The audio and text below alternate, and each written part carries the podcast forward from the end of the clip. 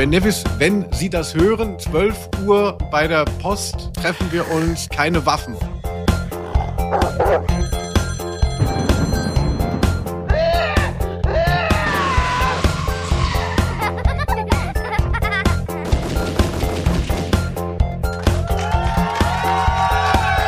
Name der Rose.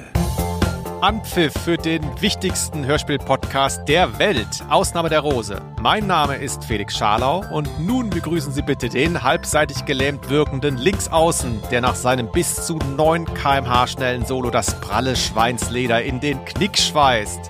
Den Mann, der es fast mal in die Auswahl für die dritte Mannschaft des FC Seligenstadt geschafft hätte. Live zugeschaltet von seinem bereits 2016 gebuchten Katar-Trip.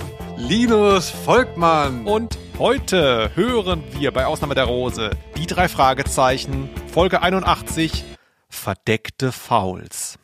Stellt euch vor, ich war heute beim ersten FC Borussia aus Deutschland. Die sind hier. Und ich habe mit Klinger und Sommer gesprochen. Ich persönlich. Bob, das ist doch alles nichts Neues für Peter. Er war heute Vormittag auch beim Sporthotel und hat Julio da Elber, dem brasilianischen Star des deutschen Teams, beim Fußballspielen zugeschaut. Willkommen, Leute, zum Podcast zur Zeit. Ein Produkt voller Nicklichkeiten. Linus, ich freue mich, dass es hier mal wieder weitergeht. Ähm, vielleicht mal vorweg, wir fangen ja gleich wieder mit, mit, dem Geplänkel an, aber ich möchte ganz kurz vorab begeistert, fast geifernd äh, sagen, wie geil mein Timing ist. Also man muss sich vorstellen, Linus mhm. Volkmann plant seine Podcast-Folgen, denn wir besprechen ja mal abwechselnd ein Hörspiel, das sich ausgesucht wird. Linus ist da schon glaube ich, Mai 2024, schräg geschickt mir die ganze Zeit schon Skripte und ich schreibe immer zurück, ich habe keine Zeit, ich kann nicht. Und bei mir ist immer alles auf den letzten Drücker. Aber dafür, Linus, ist es bei mir halt on point, sag ich nur. Was ich sagen will, du hast es noch nicht gerafft, wenn ihr diesen Podcast am Tag des Erscheinens hören werdet, dann ist das der Tag, wo die WM in Katar beginnt.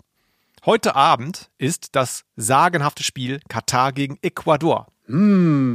Linus, hast du Bock? Ja, Felix, das ist wirklich, das finde ich gut. Dann dadurch, dass du ja immer so deinen Content so zurückhältst und das alles auf den letzten Metern machst, dann konntest du ja noch reagieren, als plötzlich diese WM angekündigt wurde letzte Woche und man dachte so, boah, das ist ja krass, schade, dass wir alles bei meinen Folgen schon durchgeplant haben, aber deshalb konnten wir so schnell reagieren. Aber es muss doch auch für dich toll sein, denn ich weiß, ich kenne dich, Felix, als ein Freund des runden Leders. ja, absolut. wann rollt der Ball wieder, höre ich, wenn die Sommerpause, wie das bei euch heißt, immer ist. So, wann rollt der Ball wieder? Und hinter dir sieht man ja auch, du hast ein Stück Rasen von einem Freundschaftsspiel 0 zu 0 gegen Alemannia Aachen, wo du dann gesagt hast, so die, die Geburt meines Sohnes ist mir wichtig, aber ich gehe lieber zu diesem Freundschaftsspiel. Genau. Alemannia Aachen ist auch schon wieder eine Frechheit. Also wer weiß, wofür manche Fans des Vereins stehen. Gut, nein, du hast recht. Das ist äh, gutes Timing und Linus hat natürlich völlig Unrecht. Seit einem halben Jahr habe ich schon gesagt, wir machen was zur WM und heute ist es soweit. Wir reden äh, natürlich auch ein bisschen über die WM in Katar, vor allem aber über diese Folge. Sie steht stellvertretend für viele drei Fragezeichen Folge zum Thema Fußball und da möchte ich mal ganz kurz noch, bevor wir dann wirklich anfangen zu plänkeln, oh. kurz erwähnen einen äh, gemeinsamen Bekannten, du kennst ihn noch von früher, Gregor Wildermann. Der fällt mir ganz oft ein, auch in der Vorbereitung zu dieser Folge. Warum erkläre ich jetzt? Gregor Wildermann ist ein freier Journalist im Bereich Gaming, Techno sehr viel unterwegs und er ist riesiger, riesiger Star Wars Fan. Und er hatte eine Zeit lang eine wahnsinnig lustige Posting-Reihe auf Facebook. Da hat er immer gepostet, immer den gleichen Satz. Nichts passt so gut zu Star Wars wie. Und dann hat er immer ein ganz schäbiges Merchandise-Produkt von Star Wars abgebildet. Ne? Also nichts passt so gut zu Star Wars wie Waffeleisen, Geschirrhandtücher, ein Föhn ah, oder eine Klobürste. Und hier kann man, glaube ich, sagen, das werden sehr viele drei Fragezeichen-Fans unterstreichen. Nichts passt so gut zu den drei Fragezeichen wie Fußball. Und darüber reden wir heute, müssen wir reden. Der Elefant im Raum. Aber vorweg, wie geht's dir? Ja, vielen Dank, Felix. Ich habe wieder viel erlebt. Man kennt mich ja. Ich hatte letztens ähm, mit Quitty Seeds, meiner Podcast-Partnerin, Da habe ich eine Nacht gemacht, wo wir nur die Sterne-Alben gehört haben. Die Sterne möchte ich einfach nochmal einbringen, auch für unsere HörerInnen des Podcasts. Eine Band, die heute noch aktiv ist, die in den 80ern gestartet ist und die wirklich ein ganz tolles Oeuvre hatte. Und ich habe mir so nerdmäßig dann über die Jahre sehr viel drauf geschafft und konnte das dann so dozieren. Und wir sind von hinten nach vorne gegangen natürlich und zum Schluss wurde es immer hysterischer von meiner Seite aus. Und was habt ihr als schlechtesten Sternesong identifiziert? So die besten ist ja mal leicht, ne? Aber was sind denn die schlechtesten? Wir haben natürlich nur die besten gehört, aber mir wurde letztens mal zugespielt, es gab auf einer Platte einen Song, mit der den Refrain trägt, Ficken ohne Kondom. Aha. Und wenn man weiß, warum man eine Band, eine intellektuell ähm, stimulierende Band wie die Sterne sich einfach mal drauf geschafft hat und dann ist man doch etwas irritiert, wenn ja. sie Songs haben wie Ficken ohne Kondom. Das ist genauso wie wenn Justus Jonas jetzt Fußball spielen würde. Ja, das stimmt. Das ist auch eine schöne Überleitung. fehlt auch Ficken ohne Kondom, fehlt ein bisschen, also selbst mir fehlt ein bisschen Poesie. also, aber gut. Ähm, hast du denn auch irgendwie Feedback bekommen? Wir hatten ja diese aufreibende letzte Folge zu TKKG. Falls ihr sie noch nicht gehört habt, hört sie euch an. Was hat dich erreicht? Ja, jetzt haben wir aber gar nicht über dich gesprochen, Felix. Du bist immer so bescheiden. Ne? Es ist ja klar, die Leute, äh, denen geht's nur um mich, aber auch du spielst hier durchaus eine Rolle. Irgendwer, irgendwer schneidet das ja auch alles hier und, und nimmt das auf.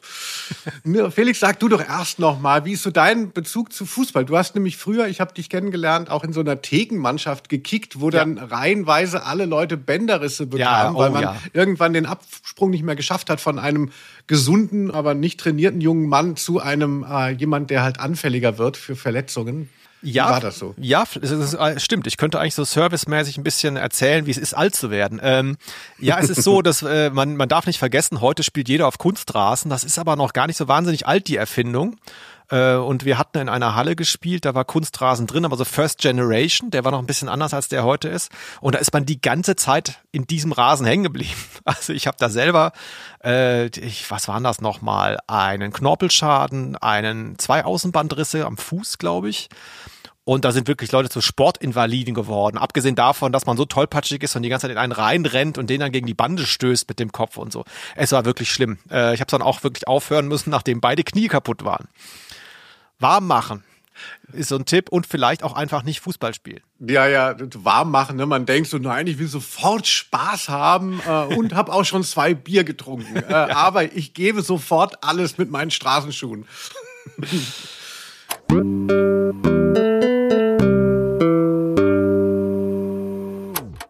Aber jetzt zur letzten Ausgabe.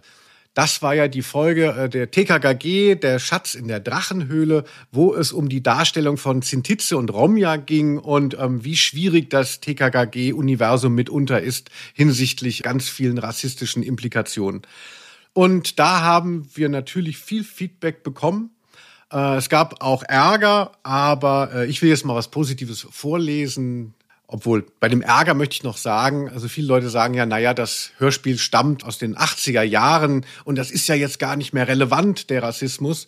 Wenn man sieht, wie viele Leute sich auf diesen Rassismus noch berufen im Nachhinein und sagen, hier, ihr spinnt und das ist richtig so, dann sieht man, wie nah das eigentlich immer noch an der Realität ist. Aber das werden wir sicherlich nochmal aufarbeiten, alles. Ich werde jetzt nur mal einen empowernden Brief vorlesen zum Thema der Schatz in der Drachenhöhle Lieber Felix, lieber Linus, ich habe mich gerade sehr über eure aktuelle Podcast-Folge über TKKGs finsteres Erbe gefreut. Ich halte den expliziten Rassismus und Antiziganismus in diversen Serien für ein sehr wichtiges Thema, mit dem ihr verdeutlicht, dass in der Nostalgie-Wohlfühlzone eben nicht früher alles besser war, sondern manches einfach auch nur schrecklich und abstoßend. Man hat euch angemerkt, dass es euch ein wichtiges Anliegen ist und besonders Felix Hinweis auf die kurze Zeitspanne nach dem Poraimos, der Genozid an den Sintize und Romja und die mangelnde Anerkennung durch die deutsche Gesellschaft damals und heute fand ich sehr wichtig und bemerkenswert. Danke euch beiden dafür. Liebe Grüße, Oliver Wolf, dem Linus vielleicht noch als der Wiesbadener bekannt. So ist es. Danke, Oliver da habe ich gestaunt, der Wiesbadener, das klingt so nach Mafia oder so, irgendwie so kriminelle Strukturen. Was steckt dahinter? Nö, das war zu einer Zeit, wo man noch nicht so viele Leute in der Welt kannte. Da war dann immer so jemand im Gespräch, der aus Wiesbaden kam und das war dann der Wiesbadener. Ah, okay, verstehe, alles klar. Ja, äh, ich habe auch, äh, Stichwort Empowerment, ich habe auch eine Mail bekommen und zwar hatte ich gefragt, äh, ob jemand Tipps hat bezüglich dieser Straßenkatze. Und da habe ich äh, Post bekommen, unter anderem hat Markus geschrieben, Hi Felix, ich habe den ultimativen Tipp für weitere Einschleimversuche beim Glockenkätzchen. Zur Erklärung, wer das nicht mitgekriegt hat, hier ist eine Straßenkatze, die mich die ganze Zeit blutig kratzt. Deswegen äh, habe ich ein bisschen Probleme. ich bin über diesen Tweet gestolpert, schreibt er mir. Und das ist ein englischsprachiger Tweet. Da wird mit einem Bild recht anschaulich erklärt, dass man zur Katze gehen muss mit dem Zeigefinger Richtung Nase und dann würde sie daran schnüffeln. Das ist bei Hunden, glaube ich, recht ähnlich und wäre dann beruhigt. Markus schreibt weiter, ohne Scheiß, seitdem ich diese Katzenanmache einsetze, ist kein Katzenherz mehr sicher. Ja, ich werde es demnächst mal versuchen. Ähm, bitte aber auch alle HörerInnen bereits jetzt ähm, Blut zu spenden. Ich hatte schon mal erwähnt, ich habe Blutgruppe 0 negativ. Ich werde es mm. unter Umständen brauchen. Vielleicht da am Rand noch ganz kurz. Ich habe die Katze neulich wieder gesehen und zwar bin ich mit dem Fahrrad die Straße lang gefahren und dann stand eine junge Frau gerade so halb gebeugt vor der Katze. Die Katze hat bereits gefaucht Oh, war ja. neben, ja, und war unsicher, soll ich jetzt äh, hingehen oder nicht? Und daneben stand äh, ein Mann, potenziell ihr Freund. Und ich bin dann mit dem Fahrrad auf der Straße angehalten und habe ihr so zugerufen, ja, die, ähm, die, die kratzt gerne mal, musst du aufpassen. Und da habe ich in dem Moment, wo ich das sage, schon gemerkt, so, wow, diese Freaks, die man auf der Straße sieht, wo man denkt, so, oh, was will der jetzt? Das bin ich. Und diesen Moment habe ich recht häufig in meinem Alltag, dass ich merke so, ey, das wird nicht besser. Hör auf einfach. Und du willst aufhören zu reden und redest aber immer weiter, machst es immer schlimmer und habe dann gesagt so, ja, nee, ich habe auch schon mal, die Katze hat mich auch schon mal gekratzt und so. Und ich habe gemerkt, oh Gott, die mhm. denkt, was ist das für ein Idiot, ne? Die weiß ja nicht, dass ich mich da privat und in einem Podcast so dermaßen mit auseinandersetze. Der Freund hat mich auch schon so angefunkelt, so, Alter, was willst du? Was machst du meine Freundin an? Dann bin ich weitergefahren, es war alles wahnsinnig peinlich. Aber ich habe gesehen, lange Rede, kurzer Sinn, andere haben auch noch Probleme. Aber ich werde das mal versuchen. Vielen Dank, Markus. Ah, das ist wirklich eine schöne Erzählung. Ich finde es auch gut, dass du das so durchziehst. Also, dass das so eine Miniserie in unserem Podcast ist, die dann vielleicht irgendwann immer größeren Platz einnimmt. Eigentlich müsste man aber Reels oder TikToks dazu machen. Also. Ja, ich hatte bereits ein Foto geschossen neulich. Ich kann da auch mal mehr aktiv werden. Und wenn es dann halt geklappt hat und die Katze bei mir einzieht, dann mache ich mit deren eigenen Podcast. Ich rede die ganze Zeit und sie schnurrt nur ins Mikrofon. Wartet ab, bald ist es soweit.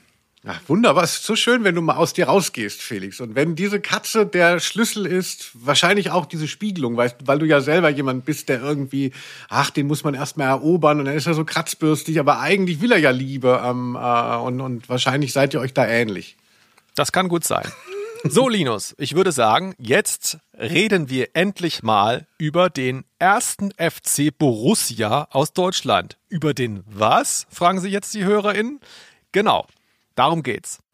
Als Justus und Bob zur Zuschauertribüne zurückkehrten, stand das Fußballspiel bereits 5 zu 1 für den ersten FC Borussia. Trotzdem hielten sich die Rocky Beach Boys wacker, obwohl ihnen zunehmend die Luft ausging. Ja, liebe Leute, was ist hier passiert? Der deutsche Vereinsfußball ist in Rocky Beach. Tolle Geschichte, etwas überraschend muss man sagen, aber auch nicht so überraschend, denn wir sprechen heute über die zweite drei Fragezeichen Fußballfolge. Es gab davor schon eine, dazu aber später mehr. Ich würde mal den Klappentext verlesen, damit alle so drin sind. Oder was meinst du, Linus? Verlesen ist auch gut. Es klingt so amtlich, ne? Wir Normalos lesen etwas vor, der Felix verliest etwas. Ich halte es in dem Fall auch für relativ wichtig, weil ehrlich gesagt glaube ich, so wahnsinnig viele Leute hören diese Folge nicht oder haben sie nicht oft gehört zumindest. Deswegen hier nochmal für alle. Erfolgreiche Wochen liegen hinter einem deutschen Fußballteam. Nun wollen sich die Spieler unter der Sonne Kaliforniens auf die Rückrunde vorbereiten. Aber schon bald wird die Harmonie durch merkwürdige Vorgänge erschüttert. Ein Unbekannter treibt in den Mannschaftsräumen sein böses Spiel. Welches Ziel verfolgt er mit dem Zerschneiden von Trikots und dem Aufsprayen von geheimnisvollen Symbolen? Die drei Fragezeichen nehmen die Ermittlungen auf.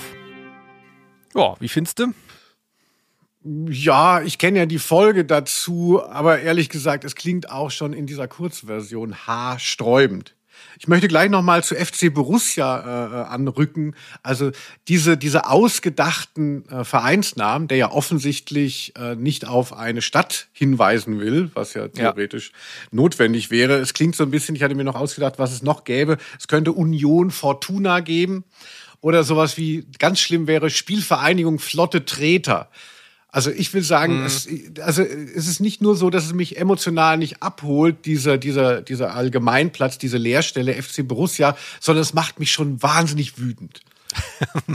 ja, also äh, wer nicht so im Fußballding drin ist, äh, die, die Motivation dahinter ist ja nicht ganz überraschend, denn äh, die Fanlager sind ja so zer, zer, zerteilt und verhasst und äh, ne, du hast da diese einzelnen Grüppchen und du willst natürlich mit so einem Hörspiel alle ansprechen, deswegen es muss neutral bleiben irgendwie. Aber ich kriege ja bei Borussia schon einen Hals. Ne? Deswegen, bei mir klappt's auch nicht so ganz. Darüber reden wir gleich nochmal, auch über die Fußballer, die sich hier möglicherweise hinter so Halbpseudonymen verstecken.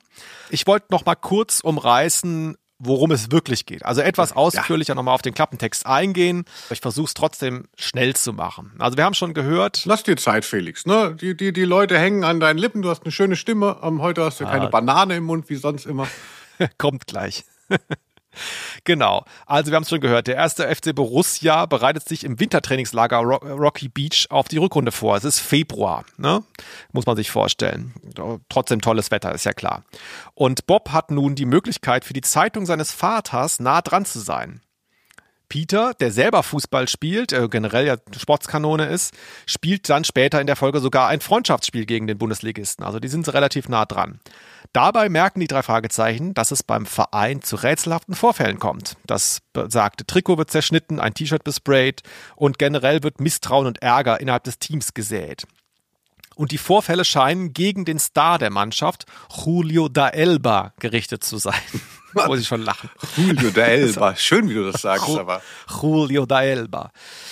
Mithilfe von Peters Freundin Kelly, die wir hier endlich auch mal begrüßen können, äh, die undercover im Mannschaftsquartier einem Sporthotel arbeitet, gelingt es dann später, den Fall zu lösen. Und zwar, jetzt spoile ich's, ich mache kurz eine Pause, wer jetzt das überspringen will, 15 Sekunden. Dahinter steckt nämlich eine Scientology-ähnliche Sekte namens Futuria. Sie führen auch das Sporthotel. Ihr komplizierter wie rätselhafter Plan ist, die Sabotage gegen den Mannschaftsstar dem Trainer in die Schuhe zu schieben, um den dann abzusetzen und einen eigenen, der Sekte nahestehenden Trainer zu installieren. Warum, bleibt absolut unklar.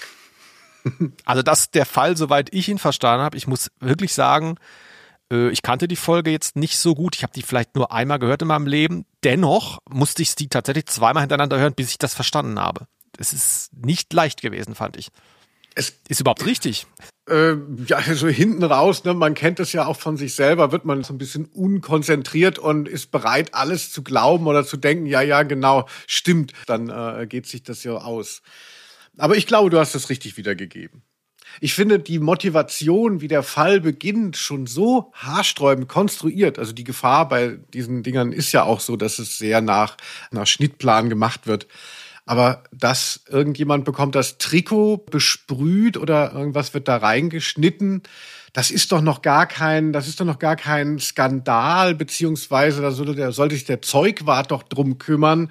Also ich finde, dass, dass man daraus dann so ableitet, oh, hier passiert was Großartiges, das finde ich schon so ähm, äh, mühsam. Mhm, ja, also wenn der jetzt zum Beispiel, ne, was weiß ich, wenn, wenn der irgendwie verletzt würde oder irgendwo, wo die Gefahr bestünde, dass hier Julio da Elba irgendwas passiert, dann könnte man sagen, oh, da, ne, jemand trachtet ihm nach der Gesundheit, die ja wichtig ist, aber jemand hat sein, eins von seinen Trikots zerschnitten und er dreht durch. Also sorry, wie geht das denn schon los? Ich glaube, er dreht eher durch wegen des besprayten T-Shirts, das es auch gibt. Da ist ein Symbol drauf gesprüht, das ein Geheimcode mit seinem Bruder war, den er seit ja. Jahren nicht gesehen hat. Also das ist das sozusagen, aber das wissen die drei Fragezeichen nicht. Also denen dürfte das nicht auffallen. Die müssten eigentlich so denken wie du, der Julio da Elba. Allerdings, der irgendwie wundert sich sicherlich. Ne? Aber es, ist, es stimmt schon. Können wir vielleicht, ähm, äh, ich finde ja auch noch, wenn wir jetzt gerade noch ganz basal dabei sind, Felix, der, ähm, der Titel Verdeckte Fouls, der kommt ja auch vor in dem Hörspiel selber und ich finde das ja immer ganz äh, angenehm oder ganz selbsterklärend, wenn dann mal das dann auch genannt wird. Hier hilft es nicht so viel, aber äh, ich finde, es passt ganz gut. Verdeckte Fouls werden erwähnt. Ein zerschnittenes Trikot und ein besprühtes Sweatshirt. Eine kleine, unfeine und zuerst einmal harmlos wirkende Mittel, die eine riesige Wirkung nach sich ziehen. Sozusagen verdeckte Fouls des Gegners außerhalb des Spielfeldes. Naja, oder wie hat's dir gefallen, Felix? Denkst du jetzt so, ah, jetzt passt alles zusammen? Ja, ähm, ich hatte gelesen, dass die Folge, also das, das Buch dazu, zu der Folge, dass die Vorlage war, ursprünglich versteckte Fouls heißen sollte. Das wurde dann geändert auf dem Weg. Also da merkt man auch so eine leichte Unsicherheit und äh, ich bin mir auch nicht sicher, ob der Kompromiss jetzt dann noch besser ist, aber ja, ja, aber ähm, warum äh, überhaupt, wenn ich, kann ich das, das mal fragen? Ja. Ähm, warum überhaupt Fußball bei den drei Fragezeichen? Ist das einfach, weil man denkt, so wow, diese drei Jungs, die wollen bestimmt mal kicken oder ist das, das ist schon Marketing, ne? Das kam doch auch in einem geraden Jahr raus, oder? Genau. Ähm, da machen wir jetzt mal so ein Recap, sag ich mal. Genau, ich fange mal vorne an. Also nur für alle, die das nicht genau wissen, diese ganzen Fußballfolgen. Die erste ist Folge 63 aus dem Jahr 1995. Alle Fußballfolgen, die es bei den drei Fragezeichen gibt, sind von deutschen AutorInnen. Ja, also im Original, mhm. im amerikanischen gab es das nicht. Man muss die vielleicht auch mal kurz abhandeln, dass man die auf dem Schirm hat. Es sind tatsächlich sieben Folgen. Das hätte ich nicht gedacht. Ich dachte, es wären so vier Fußballfolgen oder drei. Es sind sieben Folgen. Fußballgangster, dann das hier, verdeckte Fouls, dann Nummer 123, Fußballfieber gibt es auch noch. Dann gibt es 141 drei Fragezeichen und die Fußballfalle, 153 die drei Fragezeichen und das Fußballphantom, 164 Fußballteufel und 176 die drei Fragezeichen und der gestohlene Sieg. Das sind alles Fußball-assoziierte Folgen. Und die erste äh, von 1995 kam nach der WM in den USA raus. Ah. Ja, also, also, da hat man gemerkt, oh, äh, da hätten wir was machen können, wir können das aber im Nachhinein noch behandeln. So, weil da ist quasi ein ähm, immanenter Verknüpfungspunkt, eine Möglichkeit drin, das so ein bisschen auf Kalifornien zu beziehen. Da würde ich auch gerne mal ganz kurz einen O-Ton einspielen aus dieser allerersten Fußballfolge, denn ich glaube, das ist die allererste Erwähnung, längere Erwähnung von Fußball bei den drei Fragezeichen. Wir hören mal eben rein. Spielst du eigentlich auch Fußball? Selten wäre übertrieben. Dafür löse ich mit meinen Freunden Bob und Peter Kriminalfälle. Welches war denn der aufregendste Fall eurer Karriere? Hm, der, an dem wir gerade arbeiten. Und dann hm. warten wir darauf, dass der nächste noch spannender wird. Das ist ja wie beim Fußball. Da ist auch immer das nächste Spiel das Spannendste. dadurch wird das da eigentlich in dieser Folge ganz gut eingeführt noch. Ne? Da kommt, äh, nur, nur kurz zur Erklärung, weil die habe ich ein paar Mal gehört, da kommt der Cousin von Justus zu Besuch, der Fußballer ist. Und dann wird quasi Justus in seinem Privatleben damit konfrontiert, es gibt Fußball. Also das kann man auch blöd finden, das fand ich aber noch ganz organisch. Und seitdem ist es, wie du gesagt hast, zu irgendwelchen großen Fußballfesten und ähm, Meisterschaften kommt dann irgendwie so ein Buch raus und eine Folge ja, um es eben dann auch abverkaufen zu können, muss man ganz klar sagen. Ein Wahnsinn. Also wenn man aber auch gerade bei den drei Fragezeichen weiß, es geht ja eben um den, ne, um, um diese Übertragung auf Amerika, diese Faszination von Kalifornien. Und dann ist Fußball, eine FC Borussia, das holt einen ja wieder so ganz hart ein, diese konstruierte BRD-Wirklichkeit. Und was mich ärgert, dass es noch nicht mal, man könnte es doch Soccer nennen also größtenteils. Also immer auch dieser Fußballbegriff, dass man gar nicht merkt, man ist in Amerika. Man hätte es ja irgendwie in den 90er Jahren gab es ja tatsächlich in Amerika Bestrebungen zu Fußball. Also man könnte ja immer denken, so Amerika ist ja kein Fußballland, aber da gab es die WM, du hast ja schon gesagt, 1994, Effenberg mit dem Stinkefinger. Es gab Mia Hamm, es gab gerade auch im Frauenfußball im amerikanischen, da ist wirklich sehr viel passiert und da hat man gemerkt, dass so so ein Trend, aber irgendwie habe ich das Gefühl, das dockt an nichts an, ist aber will aber trotzdem so ein bisschen auf die Realität plötzlich mehr verweisen schafft es aber nicht. Also es bricht die Fiktion, aber es schafft keinen guten Link zur Gegenwart, zur Realität. Jetzt könnte man das übrigens machen, denn der amerikanische Fußball, hast du schon gesagt, Frauenfußball ist extrem weit und auch extrem beliebt, äh, auch von den Zuschauerzahlen her. Auch im Männerfußball, wie heißt die Liga nochmal? MSL, glaube ich. Ähm, da tut sich einiges. Also beispielsweise äh, gibt es immer häufiger Transfers auch aus der MSL nach Deutschland. Frankfurt hat zum Beispiel vor zwei Tagen, glaube ich, einen Spieler gekauft. Oh, vielen Dank, Felix. So ein junges Talent. Ja. Aber grundsätzlich ja, Fußball ist so ein bisschen schwierig. Eigentlich muss man zur Verteidigung aber sagen, dass Sport an sich sehr gut passt zu den drei Fragezeichen. Also es gibt immer dann doch in so Folgen dann auch Momente, wo es dem recht nah ist, denn wir haben ja hier den Supersportler Peter Shaw, der selber Fußball spielt in dieser Folge. Es wird zumindest behauptet. Der macht aber auch viele andere Sportarten. Also das muss man schon auch erwähnen. Es gibt ja zahlreiche andere sportbezogene Folgen. Äh, zum Beispiel eine Basketballfolge, gekaufte Spieler, Skateboardfieber heißt eine Folge oder Pistenteufel, da geht es ums Skifahren. Da fand ich das teilweise mhm. ganz gut und nah dran eigentlich. Also du siehst Peter Shaw wirklich so als diesen sportlichen Typen. Also äh, das ist ja seine Zuschreibung, das äh, will ich nie, ihm nicht nehmen. Aber ich finde, in, wenn ich das höre, dann höre ich halt immer so, Peter ist so der Ängstliche und, und so vielleicht mal ein bisschen der Schlachsige, so kann ich mir das so vorstellen. Aber dass ich jetzt denke, so, ah, guck mal hier, wie er, er macht mal wieder Sport aber das geht bei dir auf, diese Version von Peter. Ja, da habe ich mich dran gewöhnt. Ob das jetzt so konsistent ist, dann immer die Figur von Peter, weiß ich auch nicht genau. Das ist schon, ja, manchmal ist das wie so ein Gemischtwarenladen. Dann äh, mal ist er das eine, mal ist er das andere. Aber erinnere dich mal in den ganz, ganz, ganz alten drei Fragezeichen Folgen, die fangen auch öfter mal an, dass er vom Surfen kommt. Ne? Mhm. Dass er, sie treffen sich in der Zentrale und dann, ich weiß nicht, ob er sein Brett unterm Arm hat, aber er sagt dann schon, er hat Sport gemacht. Das ist tatsächlich was, das zieht sich bis in die ganz, ganz frühen Folgen rein und ich habe das auch immer angenommen, äh, als, als was, was ich geglaubt habe, weil es ja auch so einen guten Kontrast gebildet hat zu dem Stubenhocker Justus, ne? der es ja ein bisschen gehasst hat. Das hat so eine Spannung aufgebaut ganz oft. Deswegen, für mich funktioniert das eigentlich. Na gut, naja. Also was, mir kommt es immer so vor bei den Fußballfolgen, so als würde Sherlock Holmes im Sportstudio sein oder fünf Freunde beim Zirkeltraining. Also bei TKKG gibt es das ja auch. Da gibt es so eine Folge Kampf der Spione. Da ist er tatsächlich auf so einem Judo-Wettbewerb Tarzan mhm. Tim und ja. da finde ich, das ist total nah dran an der Figur. Und dann gibt es, weil es vermutlich bei den drei Fragezeichen, die haben das vorgemacht, dann ist ja TKKG auch nachgezogen. Es gibt ja auch TKKG-Folgen zum Thema Fußball. Und da ist dann Tarzan plötzlich auch ein super Fußballer. Und man weiß ja, ne, er ist ja so sportlich, aber man bringt es trotzdem nicht mit ihm in Verbindung. Und auch diese Folgen äh, sind absolute Lachnummern mitunter. Diese Folge hier, wie gesagt, die zweite dieser Fußballfolgen 1998, du hast schon gesagt, ein gerades Jahr. Das war nur zur Erinnerung, das war die WM in Frankreich. Ich weiß nicht genau, in welchem Monat das rauskam, aber es wird, die werden es schon vorher hingekriegt haben, denke ich mal. Ah, die WM in Frankreich. Berti Vogts, Felix, hast du da noch Erinnerungen? Ja, das Lied natürlich. Ansonsten weiß ich nicht genau, war schon eine recht traurige Zeit, oder? In der Nationalmannschaft. Ich verfolge das ja nicht so, aber das war schon bitter, oder? Ja, Wann war Ribbeck, war das vorher oder nachher?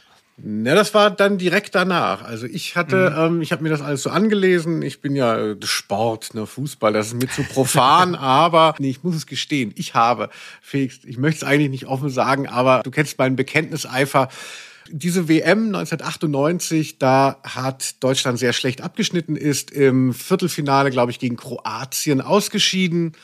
Und das war so das Ende der Ära Berti Vogts. Und Berti Vogts, der damalige Trainer, klebte aber an seinem Stuhl, wie jeder gute Hirni, ne, hatte seine Zeit nicht kommen sehen. Und dann, und damals gab es noch kein Internet in der Form, ne? es gab keinen Shitstorm, aber war natürlich, die ganze Nation wollte ihn loswerden. Und ich habe ein Fax an die Bildzeitung geschickt und es wurde veröffentlicht. Also da war dann Gott, so eine Sammelseite, da tauchte ich dann auch auf äh, mit meinem, was weiß ich, was ich da noch äh, geschrieben hatte, wie schrecklich der Fußball unter Berti Fuchs. Ich hatte gar nicht so die Ahnung dahingehend, aber ich hatte ein Faxgerät, weil ich ja damals schon bei Intro war und ähm, hatte dann auch Lust, mich zu beteiligen. Und es gab halt noch kein Internet und dann. Also es ist wirklich peinlich, aber ich Was habe, hast du geschrieben? Hängt ihn höher oder? Ich glaube, ich hatte sogar damals das Wort Spacken benutzt. Das war so damals so ein bisschen so ein Buzzword, so, das war so neu. Ich hatte Spackenfußball geschrieben und war dann so stolz, dass ich mit so einem was Modewort irgendwie dann in der Bildzeitung auch auftauchte. Und man muss ja auch sagen, dass äh, ich habe es geschafft. Äh, der Mann wurde daraufhin entlassen nach diesem ja, Fax. Sehr gut. und dann kam Erich Ribbeck, ja. Er hat die Zeitung aufgeschlagen, sah dein Fax und dann so, oh Gott, jetzt muss ich wirklich gehen. Aber schönes, schönes Stichwort auf Firmenkosten, Fax an die Bildzeitung schicken. Ich war auch mal so wütend ähm, äh, bei Intro. Wir haben ja zusammen bei Intro gearbeitet, das war ein Musikmagazin. Nur ganz kurz fällt mir gerade ein und da war ich so wütend, weil ich keine Gehaltserhöhung bekam. äh, wurden nicht so gut bezahlt. Aber ich habe ein Firmenhandy bekommen und ich, was ich, was ich gemacht habe, ist, dass ich dann immer bei ähm, Schlag den Raab, weißt du, wenn man ja. diese äh, SMS verschicken musste für 50 Cent, um das Auto zu gewinnen, das habe ich dann immer mit dem Firmenhandy gemacht. Dachte so, das werden die nicht rauskriegen. So, war ein Kündigungsgrund wahrscheinlich, aber jetzt ist eh egal. Da, da weiß man nicht. Auto habe ich trotzdem nicht gewonnen. Ja, wer weiß, vielleicht hättest du das dann abliefern müssen, weil es war ja das Firmenhandy. Kann gut das, sein. Das ja. Handy hätte ja gewonnen, nicht du. Ja. Stimmt. Ja. ja, wie schön. Also, erste FC Borussia 1998, die zweite Drei-Fragezeichen-Folge zum wahnsinnig passenden Thema Fußball. Wie geht es weiter bei uns, Felix? Ja, also wir haben ja eben schon darüber gefachsimpelt. Äh, diese Folgen sind sehr unbeliebt. Du hast ja, glaube ich, sogar Zahlen dafür. Kannst du die mal kurz? Hier, Linus ist unser äh, Pop Andrews, der hat das recherchiert. Der hat tatsächlich Zahlen zu den Fußballfolgen. Ich war ganz begeistert vorhin. Sag doch mal eben. Genau, also ich bin der Mann für Recherchen und Archiv und ich habe in dem schönen Buch äh, von André Bose die drei Fragezeichen auf 100 Seiten äh, von Reklam hier dazu etwas gefunden. Blickt man auf die Wiedergabezahlen der einzelnen Folgen, fällt auf, dass bei Spotify besonders häufig die neuesten sowie die Klassikerfolgen gehört werden, jeweils mit Zugriffszahlen über zwei Millionen aber es gibt auch eine Rangliste bei Spotify mit den am wenigsten beliebten Folgen. Diese belegt wiederum die These, nach der die qualitativ mittelmäßigen Fußballfolgen zwar von den Hardcore-Fans verschmäht werden, bei der Masse aber gut ankommen. Also diese These wird widerlegt. Die Folge Die Fußballgangster, du hast es ja eben schon erwähnt, kommt als Schlusslicht nur auf knapp 735.000 Wiedergaben. Also wenn wir hören, in der Spitze sind es mhm. zwei Millionen und dann 735, eine der letzten ganz hinten, die Fußballgangster. Und so schlecht fand ich die gar nicht. Also das muss dann schon auch mit dem Thema zu tun haben. Und da muss man natürlich schon noch mal ein bisschen weiterdenken. Warum ist das, also Fußball ist beliebt in Deutschland, theoretisch auch bei drei Fragezeichen-Fans, logisch. Ähm, die sind ja auch nur ein Querschnitt der Bevölkerung. Aber äh, hier sind sie nicht beliebt. Und da gibt es natürlich mehrere Ebenen. Die eine hast du schon angesprochen, Fußball und USA, das kriegt man nicht so ganz zusammen. Das ist eben historisch vielleicht jetzt so am Zusammenwachsen, aber früher nicht. Und deswegen passt es auch nicht so ganz rein. Und dann, was glaube ich auch wichtig ist, es bricht ein bisschen mit der Erzählkonvention der drei Fragezeichen. Zumindest mir geht das so, ne? Nämlich, dass die so ein bisschen etabliert wurden in den frühen Folgen als so die Ausnahmekids. Sie sind eine Gang, aber halt mehr so die ohne Waffen und sie sind Nerds ein Stück weit. Selbst Peter geht als Nerd durch, würde ich sagen. Durch, also diese Nerd-Eigenschaften eben irgendwie lesen zu viele Bücher, sind nicht so haut draufs, äh, vielleicht eher ängstlich, zurückhaltend. Das trifft ja teilweise auch auf Peter zu. Äh, und dann kommt so dieses, ja doch, von Machismen durchsetzte Fußballgame da rein und das ist aber auch für sie dann völlig authentisch. Plötzlich redet auch Justus über Fußball, auch wenn er hin und wieder nochmal erwähnt, eigentlich interessiert es mich nicht so. Er hat trotzdem Ahnung. Und ich glaube, da fühlt man sich ein bisschen verraten vielleicht als Hörer. Oder wie geht's dir da? Genau, also für mich passt es einfach auch nicht. Also in Amerika gibt's ja so ganz grob äh, in Highschool-Filmen immer die Trennung zwischen Jocks und Nerds. Also Jocks sind dann eben die sportlichen Typen und eben die Nerds, also die vermeintlichen Bücherwürmer. Und wenn man da dann jetzt sagt, wo sollen die drei Fragezeichen hin? Also ich bitte dich, es gibt so eine lustige Folge von den Simpsons, wenn ich diesen Exkurs machen darf. Homer an der Uni. Da geht er auch auf diese Dichotomie ein, auf diese, auf diese Zweigleisigkeit, dass er sich dann halt selber als Jock betitelt, also als eben Sportler, weil es natürlich ganz klar ist, dass er nicht schlau genug ist für Nerd und in dem Ausschlussverfahren ist er dann eben der Sportler, obwohl er das ja auch nicht ist. Also. Mm. Ha, Homer an der Uni wunderbar mit, wie heißt der? Dann klauen die das Maskottchen der so, ähm, Mannschaft. Ja, ja, ja. Sir Quiekelot heißt es auf Deutsch. Ja, und der, und der, wenn ich den Witz noch kurz zitieren darf, der wird der, der wird der Direx heißt der, glaube ich, sogar, also wird gehasst. Ja, hier das Schwein da oben, weil das Homer halt so kennt, dass dann quasi die, die, die Lehrkörper alles Wichser sind. Und dann äh, sagt er dann irgendwann so ganz traurig, hey, ich habe bei den Pretenders Bass gespielt. Fand ich immer sehr lustig. Also, na gut, aber wir schweifen ab. Gehen wir mal hier äh, noch ein bisschen näher rein. Da sind mir so ein paar Sachen aufgefallen. Also erstmal lassen wir hier mal kurz Peter ein bisschen sein geiles Wissen über den deutschen Vereinsfußball raushängen. Es wäre ihnen wirklich zu gönnen, dass sie Meister werden. Ja. Immerhin hat Franke dieses harmonische Team geformt und ihnen den modernen Fußball beigebracht. Und das alles ohne das große Geld. Viele Konkurrenten lauern natürlich auf ihren Absturz. Ja, schon erstaunlich. Ich weiß nicht, ob man da den Kicker, ob man sich den bis nach Kalifornien schicken lassen kann, aber Internet gab's damals ja noch nicht. Aber er hat einfach Ahnung, das finde ich toll. Mm, Und Peter ist dann ja auch tatsächlich so ein bisschen im Zentrum, ist so das Bindeglied dann da in dieses äh, Mannschaftsressort äh, rein, denn er kriegt ein Spiel für seinen Jugendclub. Auch äh, überraschend. Vielleicht hören wir mal kurz hier den O-Ton auch. Und auch Peter hatte Glück. Bereits für den nächsten Morgen war mit den Trainern ein Probespiel gegen den ersten FC Borussia vereinbart worden. an dem O-Ton eben fällt mir auch was auf an dieser Folge, was es mir so ein bisschen madig macht, nämlich, dass man einerseits über die Fußballwelt reden will und andererseits so wahnsinnig wenig dann auch wieder auf dieses Genre Fußball eingeht. Also hier wird zum Beispiel ganz liederlich mit Begriffen hantiert. Also eben war vom Probespiel die Rede. Es taucht tatsächlich auch Testspiel mal auf, aber auch Übungsspiel. Und das ist so ganz seltsam. Also ich weiß nicht, wie das in den 90ern war, ähm, so die Begrifflichkeiten, aber es ist halt ganz klar, das, was da, da in dem Trainingslager der deutschen Mannschaft gemacht wird, wenn dann spontan für den nächsten Tag, auch sehr lustig, sich das vorzustellen, als würden so professionelle Mannschaften so, ach komm, lass mal noch ein Spiel machen, eben gegen diese Kinder. Ähm, okay, aber dass das dann irgendwie ähm, Probespiel oder Übungsspiel heißt, nein, das ist ein Testspiel. Und dann gibt es etwas, das Probetraining heißt, das ist, wenn ein Spieler eben ein Probetraining absolviert, ob er womöglich zur Mannschaft wechseln kann und da reinpasst. Und hier wird so ganz häufig mit so Begriffen, als wüsste man nicht genau, was die heißen, wird so hantiert. Ja, das ist ja so ein eigentlich ganz unterhaltsames, vogelwildes Sprachfeld, diese ganze, dieses ganze Gelaber von Fußball, auch über Fußball, ne, das Runde muss ins Eckige und, und so. Und man merkt eben, dass, dass hier so mal auftaucht, aber überhaupt nicht ähm, genresicher hingelegt wird, sondern von irgendjemandem, der da irgendwie mal ein bisschen damit jongliert, aber gar nicht genau weiß, was er tut. Das finde ich dann auch ein bisschen schade, weil wenn man vielleicht auch eben solche Floskeln oder sowas aufgreifen würde, man könnte es ja vielleicht auch ein bisschen origineller machen, wenn es so ein bisschen klingt wie nach einer Werner Hansch-Reportage. Also das war jemand, der immer früher Fußball kommentiert hat. Aber wenn man dann merkt, so Gott, die Leute wissen ja gar nicht selber, was sie hier tun, dann wird es schon schwierig. Dass ich das jetzt sage, ist auch schon wieder krass, äh, wenn man bedenkt, wie ich in der Vergangenheit drüber gesprochen habe. Aber da muss ich sagen, die Teufelskicker, über die wir hier nie reden werden, weil es verbieten werden, Was? Äh, die ich zu Hause sehr viel gehört habe. Das ist ja eine recht, nein, nein, neu ist das auch nicht mehr, ist wahrscheinlich auch 20 Jahre alt, aber es kam halt eben danach und da äh, geht es eben auch um Fußball die ganze Zeit und da wird ja dann eben auch richtig kommentiert und da passiert das nämlich nicht. Da sind die Begrifflichkeiten sehr sauber und es wird eine sehr authentische Fußballatmosphäre geschaffen in dem Uli Potowski da am Schluss die Spiele kommentiert. Und das klingt dann eben wirklich so ein bisschen nach Fußball. So, muss man auch mal sagen. Also irgendwann wurde das gelernt. Oh, ein gutes Wort über die Teufelskicker, Felix. Was ist jetzt Ja. los? Du wirst so Ja. milde. Altersmilde, genau, so ist es.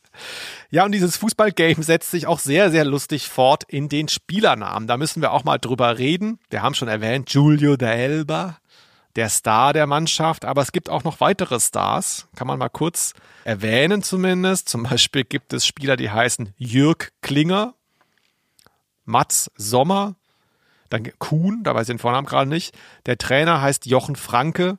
Klingelt da irgendwas bei dir? Jürgen Klinger, da könnte man schon an Jürgen Klinsmann denken. Was ich bei Franke raushöre, der ist ja auch recht wichtig. Das ist der Trainer, der soll geschasst werden durch diese Ja. Durch diese ganzen abenteuerlichen Sachen, statt dass man ihn einfach abknallt. Nein, es werden, müssen sehr viele Trikots zerschnitten werden und Geheimgänge gegraben, um äh, diesen Mann abzusägen. Und da wird einmal gesagt, Franke habe keine Trainerlizenz und das war in den 90er Jahren ja so der Claim to Fame von Franz Beckenbauer, dem ähm, Weltmeistertrainer von 1990, äh, der damaligen Lichtgestalt. Ich kann mich noch erinnern, dass der damals ein uneheliches Kind noch bekam mit der Sekretärin und das dann so wahnsinnig eloquent noch abgebügelt hat, so ach, die, der Herrgott freut sich über jedes neue Leben und niemand war ihm böse, ne, weil er war Franz Beckenbauer. Gut, aber wir schweifen ab. Aber das Grundprinzip von, man nimmt äh, zeitgemäße Spieler und verwurstet die dann so ein bisschen, das ist äh, in Literatur ganz schwierig. Also das altert unglaublich schlecht. Ne? Aber wer wäre es denn? Mats, Mats Sommer, hast du irgendwen noch rausgehört? Matthias Sommer. Ach so, stimmt natürlich. Ja. Ja, den kennt man ja immerhin noch. Mm, bei Jochen Franke gab es auch die Vermutung, habe ich im Internet ein bisschen nachgelesen, das könnte Volker Finke gewesen sein. Ah, ja. Aber äh, hatte der nicht auch keine Trainerlizenz? Das meine ich, also da dachte ich jetzt, der sei ein ziemlich regulärer Trainer gewesen. Weiß ich, hm, ich dachte, genau. das wäre wär so, ein, wär so, ein, so ein Freizeitmann, den man mal irgendwie im Breisgau aufgelesen hat, der einfach so ein bisschen diesen Drive hatte. Man. Aber egal, keine Ahnung. Ah ja, doch, Jochen Franke, Volker Finke, warum nicht? Ja, und natürlich, wir haben es gar nicht erwähnt, Julio da Elba ist äh, vermutlich abgeleitet von Giovanni Elba. Ja? Das auf jeden Fall. Also das ja. finde ich sehr auffällig. Felix, dieses Probespiel geht ja jetzt auch noch mal richtig los. Übungsspiel, Probespiel. Ähm, da ist ja da ist ja die Hölle los. Ne? Also das will ja jeder sehen, oder? Wenn da die Kids gegen diese große Mannschaft spielen. Ja, gerade in Kalifornien. Wir hören mal rein, wie viele Zuschauer da waren. So, da ist der Hoteleingang. Komm mit zum Empfang.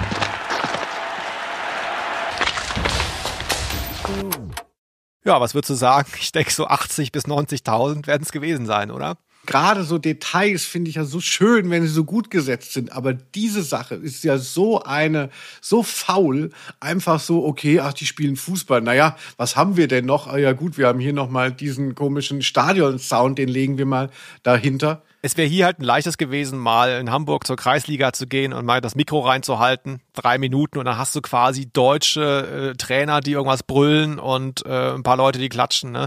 Das wäre möglich gewesen, weil gerade das Problem ist halt sowas wie Fußball, dadurch, dass es so wahnsinnig populär ist in Deutschland. Da kannst du nicht nur sagen, ich setze mich mal drauf, ich mache auch was mit Fußball, sondern dann musst du es richtig nageln. Also wir reden auch später nochmal über andere Kulturprodukte im Bereich Fußball, denen das oft auch nicht gelingt. Aber du musst es dann natürlich total authentisch machen, weil jeder, egal wie du dich für Fußball interessierst, du weißt, wie ein Stadion klingt. Auch wenn du noch nie da warst. Du weißt das einfach durch die Übertragung. Und das ist schon witzig hier. So nicht Europa. Das haben wir bei einigen Sachen auch schon gesagt. Aber auch hier bei der fahrigen Fußballimplementierung in ihrem Kosmos. Naja, vielen Dank. Aber jetzt kommen wir vielleicht mal zu einer Sache, die dir mehr liegt, Felix. Also klar, du bist großer Fußballer, aber Sexualität, das ist ja auch so dein Ding.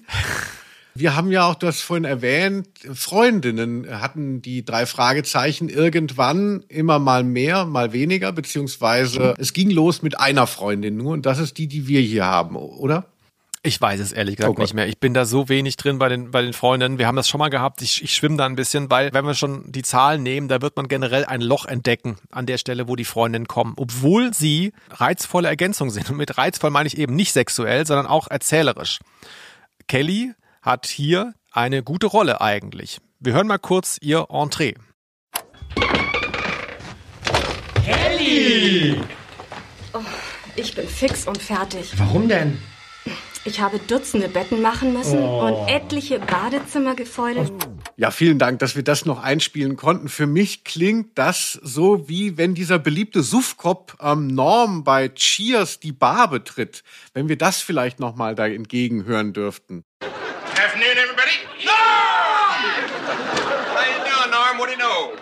Aber ansonsten finde ich, diese Figur hat wirklich wenig Funktion. Sie bekommt in der Geschichte eine Rolle. Sie darf als Zimmermädchen auch nochmal wieder Informationen bekommen, so gratis. Aber weißt du, wenn du so Freundinnen ins Skript schreibst, dann muss ja auch irgendwie eine emotionale Ebene dann äh, erzählt werden. Oder sie müssten sich paaren oder ähm, also jetzt nicht, jetzt, also nicht on camera. Aber weißt du, es ist ja einfach nur eine zusätzliche Figur. Es gibt gar keine emotionale Ebene. Deshalb funktioniert es mit den Freundinnen auch nicht, weil man nicht glaubt, dass da irgendwie eine Beziehung besteht. Und man fragt sich jetzt so, ja. ach, wer ist jetzt, ach du, schön, da ist meine Frau jetzt dabei, aber was macht das? Ja. Ja, um das anders zu sagen, ich finde, sie hat eine gute Rolle hier. Also ich mag die Stimme auch total gerne zum Beispiel, ja, kann man auch mal erwähnen. Juliane Charley. Ich weiß nicht, ob ich richtig ausspreche. Also finde ich eine coole Stimme. Ähm, ist auch so wirklich so, sie ist so wach und auch so energiegeladen und so. Und sie hat hier ja, sie ist ja nicht nur irgendwie so Stichwortgeberin, sondern sie macht ja richtig was in der Folge. Aber wie du schon angedeutet hast, über die Folge selber würde man nicht kapieren, dass sie Peters Freundin ist. Sie wird von allen gleich begrüßt. Du hörst nicht, dass er zu ihr hingeht und nochmal ihr was zuflüstert oder ihr vielleicht sogar einen Kuss gibt oder so oder sagt, ah, hi, na, oh, toll. Äh, du siehst sie, du, du hast sie auch in keiner Situation zu zweit, dass sie mal irgendwie miteinander reden würden oder sich verabreden. Man hat nur den einzig emotionalen Moment hat man, als ähm, Peter sein Probespiel hat und ähm, Bob und Justus am Anfang irgendwie weg wollen, weil sie da irgendwas untersuchen wollen und Kelly dann sagt, warum, äh, warum geht ihr denn jetzt? Äh, Peter spielt gerade so gut. Da merkt man, sie ist emotional drin, sie guckt ihm gerne zu, aber das war's. Ja. Du hast keine, du denkst echt so, er hängt mit seinen Kumpels ab und dann, ah ja, das ist noch meine Freundin, hi, na, wie geht's? Ciao, gehst du wieder weg? Schon seltsam. Also da wird das Potenzial auch nicht genutzt einfach von einer Beziehung. Schade. Ja, aber ich glaube, da merkt man eben auch, dass diese drei Fragezeichen folgen. Man mag ja dann über die Fälle denken, was man will. Ne? Die sind ja sehr ähm, äh, schwierig und umständlich. Aber da ist einfach auch kein Platz für diese emotionale Ebene. Und wenn eben Zweierbeziehungen plötzlich auftauchen, dann entheben die ja dann diese Personen wieder der Gruppe und du hast dann plötzlich mehrere ähm, Stränge. Also es, es klappt auch nicht. Wenn du einfach so einen Fall lösen willst, dann kannst du vermutlich das nicht äh, befriedigend machen. Und wenn du es trotzdem machst, dann ist es wie hier völlig lost. Das tut mir ein bisschen leid für Kelly. Wir freuen uns ja immer, äh, wenn tatsächlich eben, dass auch Weiblichkeit in diesen frühen Folgen irgendwie eine Rolle spielt. Und deshalb will ich das jetzt auch gar nicht so verteufeln, diesen Versuch, das anders zu machen. Aber dieser Versuch ist so halbgar. Also das ist ja genauso wie das mit dem Fußball. Also man denkt so, okay, das das hat sich jetzt einer ausgedacht und keiner hat es zu Ende gemacht. Ich wollte nur noch erwähnen, weil ich natürlich jetzt äh, im, im Zuge der Vorbereitung da viel gegoogelt habe über diese Folge. Man muss ja wirklich auch sagen, sowohl die Freundin als auch diese Fußballfolgen haben trotzdem auch Fans. Also es ist nicht so, als wären alle so, oh, was soll der Mist? Das ist wahrscheinlich schon ähm, der Großteil der HörerInnen oder LeserInnen, aber es gibt auch da sehr positive, wohlwollende Einträge und auch die Freundinnen sind nicht unbeliebt, muss man auch erwähnen. Ja, es ist eben auch so ein bisschen was, so ein Spezialistentum. Also das mag ich ja eigentlich auch gerne, so äh, Momente oder so Sachen, wo es so ein bisschen kleinteiliger, ein bisschen verrückter wird und wo vielleicht der eine oder andere draußen ist.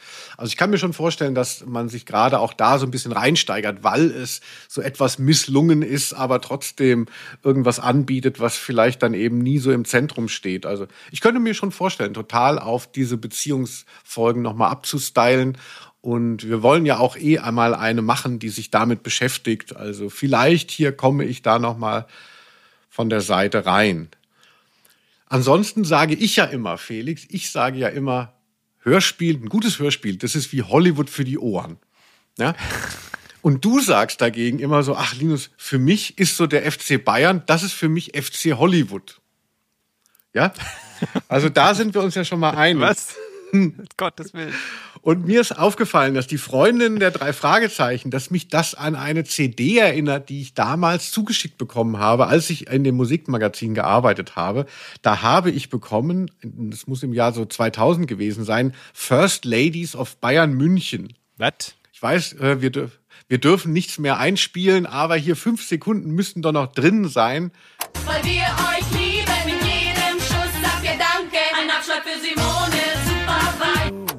Also Frau Strunz, die aktuelle Geliebte von Kahn und so haben da tatsächlich einfach gesungen, weil Bayern München damals so fame war, dass es eben auch auf dieses etwas belächelte Phänomen Spielerfrauen, das hat, ist so aufgeladen geworden, dass die dann sich zusammentaten und da eine Platte machten. Und du siehst da jetzt so eine Analogie zu den drei Fragezeichen, ihren Freundinnen, oder wie? Ja, da sind die handelnden Männer und dann wird drumrum dürfen die Frauen dann plötzlich auch nochmal auftauchen, weil die Männer so populär geworden sind. Das ist natürlich eben äh, traurig, aber diese Analogie kannst du mir nicht nehmen.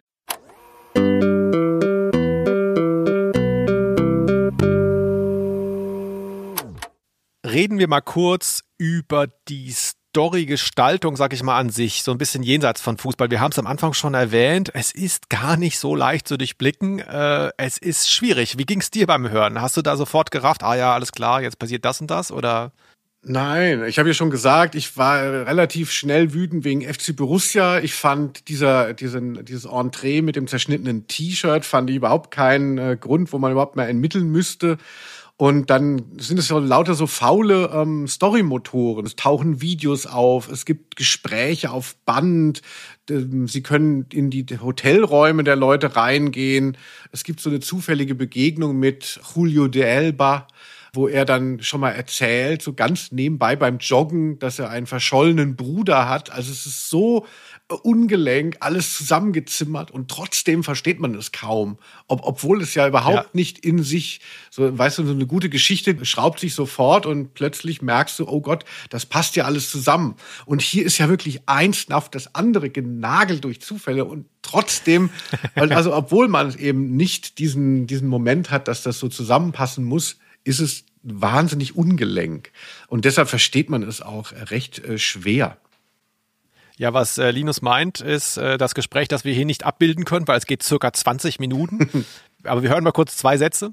Das ist doch eher ein italienischer als ein brasilianischer Name, oder? Ah, ja, mein Vater ist Italiener. Er kam vor, vor vielen Jahren nach Brasilien, um über die Einwohner der, der Regenwälder zu forschen. Mhm. Er ist Wissenschaftler. Mhm. So hat er meine Mutter kennengelernt, die in einem kleinen Dorf im Urwald lebte. Peter trifft beim Joggen am Strand, er macht schon wieder Sport, trifft eben Julio da Elba und der wirklich, du hast recht, sehr unmotiviert erzählt er auch wahnsinnig private Geschichten. Einfach so, wenn ich so Fußballstar wäre aus Deutschland, ich weiß nicht, ob ich so einem Teenager da so viel erzählen würde, aber das Wissen wird sehr, sehr wichtig, um diese komische Story hinterher zu verstehen und überhaupt erst möglich zu machen, muss man sagen. Ähm, auch der Teil mit der, wie heißt die, Futurio, ich ver verwechsel immer die, die Namen, Futuria, Futurio, diese Sekte, die so ein bisschen ist wie Scientology, ähm, das kommt so wie Kai aus der Kiste. Also Justus geht ins Kino und dann wird er angesprochen von so Sektenleuten und zum Glück muss man sagen, spielen die später eine entscheidende Rolle. Weil sonst hätte man sich gefragt, so, hey, was ist das denn jetzt? So, ne? Also es passiert sehr, sehr viel, sehr zufällig.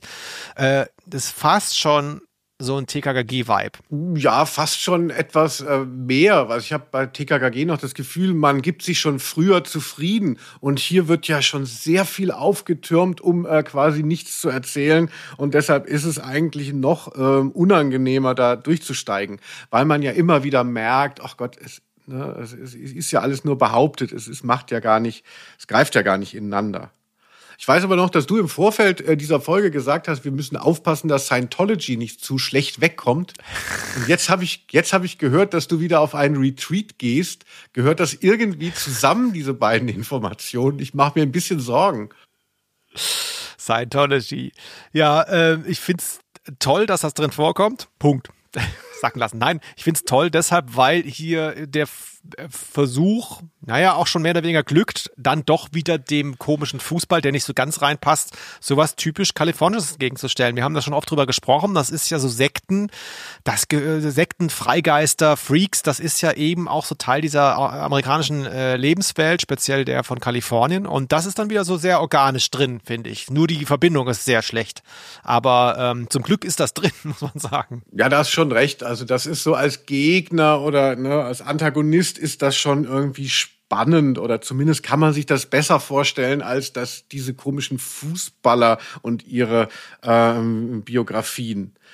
Also ähm, äh, es gibt ja so eine Verschwörungstheorie fast, äh, ähm, äh, in dem, äh, die dem zugrunde liegt. Und 1998, das ist ja immer so mein Thema, dass früher Verschwörungstheorien so schön und so aufregend waren und auch so ein bisschen dissident und jetzt halt so völlig gekapert wurden von den QuerdenkerInnen.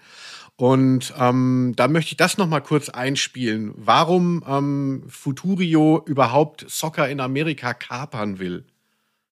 Früher haben wir versucht, eigene Vereine aufzubauen, zum Beispiel die LA Strikers. Das Konzept haben wir inzwischen geändert, weil wir damit wenig Erfolg hatten. Jetzt wollen wir aussichtsreiche Vereine und Clubs direkt übernehmen. In den nächsten Tagen ist bei uns ein Spitzenclub zu Gast. Der erste FC Borussia aus Deutschland wird hier sein Wintertrainingslager aufschlagen. Der erste FC Borussia? Da spielt doch mein Bruder. Und da meine ich, da geht es darum, dass ja schon in den 70er Jahren, darauf wird, äh, glaube ich, rekurriert, in den 70er Jahren äh, sollte ja das Phänomen Fußball nach Amerika gebracht werden. Amerika war ja so das ja. Land der, der Popkultur, der großen Vermarktung und hat dann halt gesehen, in Europa sind die Leute total verrückt und auch in Südamerika und anderen ähm, Kontinenten nach eben Fußball, nur in Amerika nicht. Und man dachte so, das könnten wir doch eigentlich auch besser, außer dass die Leute es halt nicht spielen. Und dann wurden ja so Vereine gegründet wie Cosmos New York, wo dann Pelé und Beckenbauer gekauft wurden, so als Aushängeschilder. Und das war ja so der erste Versuch, äh, Soccer nach Amerika zu bringen. Und es hat ja überhaupt nicht geklappt. Und hier ist jetzt in unserer Geschichte wird jetzt nochmal gesagt, ach, jetzt diese Futurio-Sekte versucht das erneut, aber indem sie quasi bestehende Mannschaften äh, unterminiert und da ihre Leute reinsetzt. Und das ist ja letztlich eine klassische Verschwörungstheorie. Und ich finde aber, ne, da Verschwörungstheorien hat's noch Spaß gemacht. Das freut mich für dich, ja.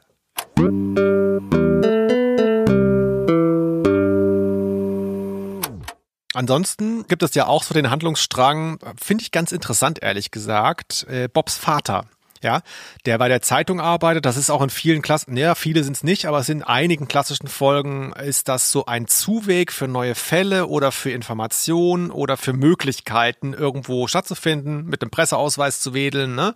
Und es ist hier ja eigentlich auch so. Also so kommt Bob ja da rein und so können sie da so ein bisschen ermitteln und so weiter.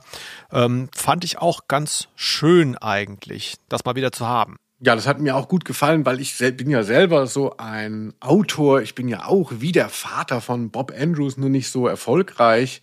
Und äh, da gefällt mir natürlich diese eine Szene, wo ähm, er dann plötzlich seinem Sohn die Berichterstattung überlässt.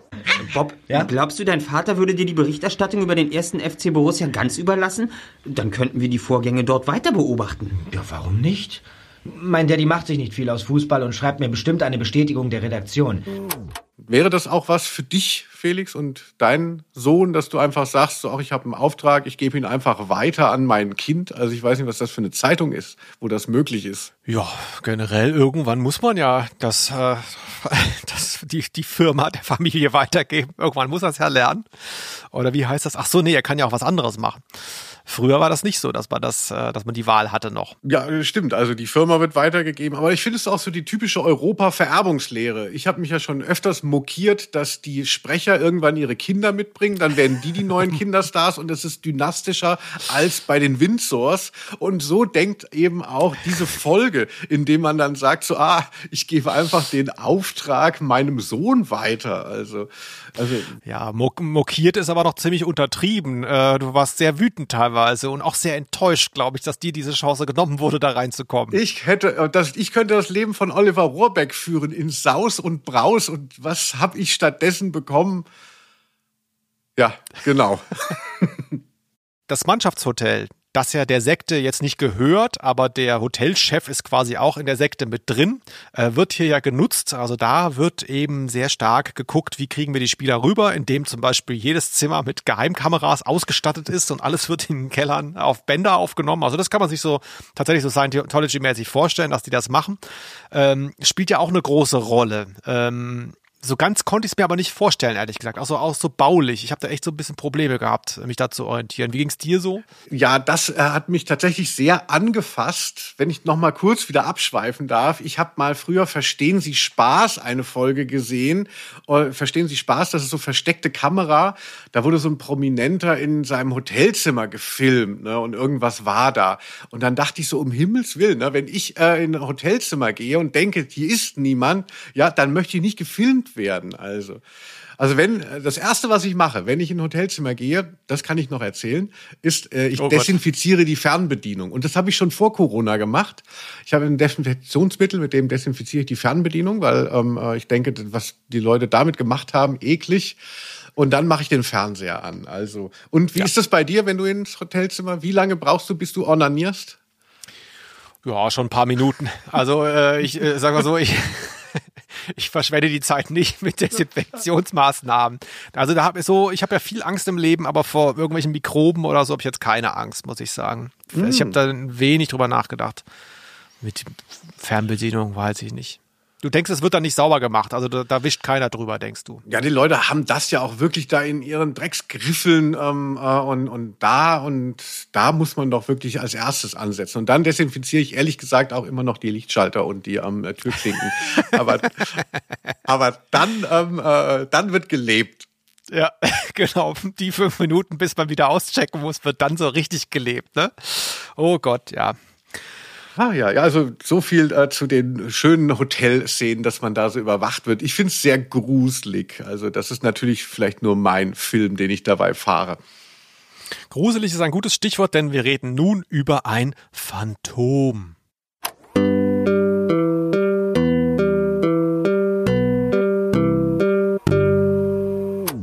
Das Phantom, über das wir reden müssen, ist der Autor der Autor dieses Buches. Ben Nevis nennt er sich. Vor allem deshalb, weil wir hatten jetzt noch nie eine Drei-Fragezeichen-Folge gesprochen, die von ihm ist. Hm, er hat auch gar nicht so wenige geschrieben. Ich glaube, so 20 sind es mittlerweile. Er schreibt auch immer noch für die Serie. Und wie man dem Namen schon entnehmen kann, das ist jetzt nicht so ein bio-deutscher Name, sondern es ist ein Pseudonym. Es ist der mhm. Name eines schottischen Berges. Mhm. Wusste ich auch nicht bis vor kurzem. Und äh, das muss man mal erwähnen, denn es ist schon erstaunlich. Der schreibt seit den 90ern. Ich meine, das hier war sein zweiter Drei-Fragezeichen-Fall, glaube ich. Ich glaube, äh, ja, doch. Der Pistenteufel war, glaube ich, der erste. Ich bin mir nicht ganz sicher. Auf jeden Fall, der ist lange dabei und bis heute weiß man nicht, wer sich hinter Ben Nevis verbirgt.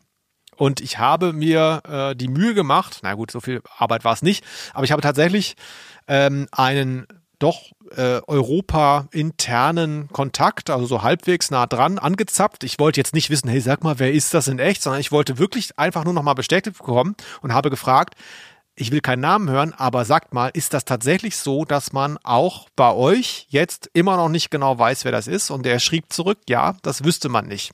Ich dachte, das ist vielleicht mittlerweile so ein offenes Geheimnis. Klar, man wird nichts drüber publizieren, aber die, hm. die Prinzip, die Leute, die daran arbeiten, die wissen alle, ja, das ist der so und so, so und so oder die so und so, so und so. Aber nein, scheinbar ist das immer noch irgendwie ein Geheimnis. Ist ja auch interessant. Denn machen wir uns nichts vor, wenn wir für die drei Fragezeichen schreiben würden. Wir würden das mit Klarnamen machen. Wir würden die ganze Zeit Signierstunden geben und so richtig angeben damit. Oder? Ja, genau. Und dann würden wir deinen Sohn beauftragen, ähm, das weiterzuführen. genau, ja. genau, ja. Nee, aber ist schon interessant. Es gibt den Verdacht, dass derjenige ein Journalist ist aus dem Rhein-Main-Gebiet, der quasi so als gut bezahltes Hobby noch weiter äh, drei Fragezeichen-Bücher schreibt. Kann ja auch sein. Klingt plausibel. Ähm, es wird auch unter anderem, das nur der Vollständigkeit halber, versucht, über diese Fußballnamen, die in dieser Folge auftauchen, abzuleiten, welcher Verein ihm so nahe steht jetzt gedanklich. Ne? Da hat zum mhm. Beispiel jemand geschrieben hier, der Trainer klingt bisschen wie Volker Finke, vielleicht ist Ben Nevis ja Freiburg-Fan. Gut, grenzt das jetzt auch nicht so super stark ein, ne? aber interessant. Also da, das macht was mit einem. Und eigentlich finde ich es auch interessant, wenn man da so ein bisschen im Hintergrund bleibt. Ja, also ich finde bei diesen Hörspielreihen, da muss man ja erstmal äh, diese Abstraktion überhaupt leisten, dass das nicht mehr eben geschrieben wird von Alfred Hitchcock wie früher oder äh, von Stefan Wolf äh, und so. Also das wissen ja wahrscheinlich die wenigsten gar nicht, ähm, dass, dass das natürlich dann eben wechselnde Autoren sind, AutorInnen, die zu diesem ne, die, die sich da so das zusammen irgendwie teilen und dann wird das, da gibt's halt eben so Richtlinien, wie die Figuren sein sollen. Also ich finde, wenn irgendwas herausragend ist, ja, dann gucke ich mir mal an, so von wem ist das. Aber bei so einer Stangenware, also nichts gegen äh, Ben Nevis. Aber Ben Nevis, wenn Sie das hören, ne, ähm, 12 Uhr ähm, bei der Post äh, treffen wir uns, ne, keine Waffen. Also da könnten wir dann, könnten wir mal über diesen Fall reden.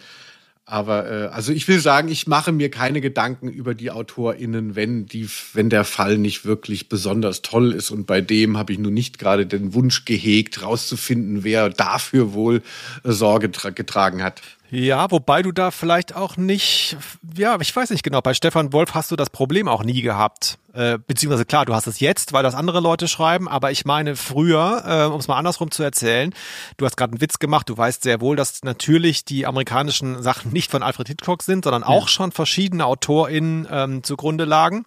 Und das stand, glaube ich, immer natürlich nur ganz klein, jetzt nicht auf dem Cover, aber das stand in den Kassettenhüllen zum Beispiel drin. Und mhm. äh, ich habe mich das schon so ein bisschen für interessiert und manchmal geschaut, ach guck mal, das mag ich gerne, ach guck mal, die Folge, die ich auch gerne mag, ist von der gleichen Person. Das fand ich schon immer ganz spannend eigentlich. Aber ja, ging vielleicht nicht jedem so, das kann sein. Ben Nevis.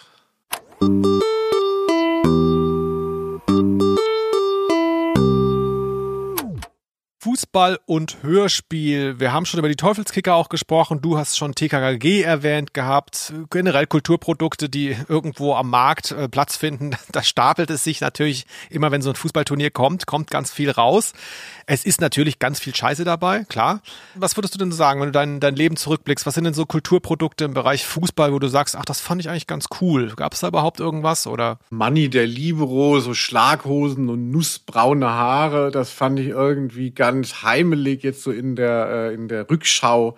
Und ich mag auch von Tom und Locke, da gibt es ja eine recht prominente Folge, die heißt Die Fußballoma darf nicht sterben. Das war so eine nette alte Dame, die einer, die der Mannschaft der, der, des Bruders von Locke immer die Hemden, die Jerseys gewaschen hat. Und der Bruder war auch schon, also dieser Bruder von Locke war immer implementiert als äh, jemand, der total der Fußballspieler war. Deshalb war das da irgendwie nicht so aufgesetzt und so eine alte Dame, die sich so für die Kids da generationsübergreifend engagiert. Das fand ich ganz schön, aber da war Fußball auch eher Kulisse als Austragungsort. Ich bin zuletzt über was gestolpert, das nur nebenbei. Ähm, ist jetzt ja auch kein Geheimtipp, sondern ist ja Mainstream fast schon. Aber ich habe es wieder als letzter gerafft, obwohl ich es hätte merken müssen, denn ein Kollege, der Fußball absolut hasst, ich glaube, es gibt nichts im Leben, was der schlimmer fände, als sich ein Fußballspiel anzugucken. Der hat mir die ganze Zeit von Ted Lasso vorgeschwärmt dieser Serie, die bei äh, Apple, glaube ich, äh, produziert wird. Und das habe ich mir dann reingezogen, viel zu spät natürlich nach allen anderen und es ist wirklich fantastisch. Ähm, so eine Mischung aus, ja, so eine Art Dramedy, würde ich sagen. Manchmal ein bisschen zu wenig Comedy für mich, aber ähm, handelt von einem amerikanischen Football Coach, College Football Coach, der auf einen äh, britischen Premier League Ligisten gesetzt wird als Trainer, obwohl er keine Ahnung hat von Fußball. Wow. Weil die neue Besitzerin des Vereins den Verein zerstören will, denn der gehörte ihrem Ex-Mann. Das ist so die Grundannahme und das ist halt wahnsinnig toll. Der Amerikaner in England und ähm, so, what was offside again und so weiter. Und er coacht dann natürlich diese Mannschaft und findet dann rein und ist so ein warmer, netter Typ, der so ein Team-Spirit erzeugt und äh, dann die Mannschaft dann doch zu Erfolgen führt. Ganz, ganz toll.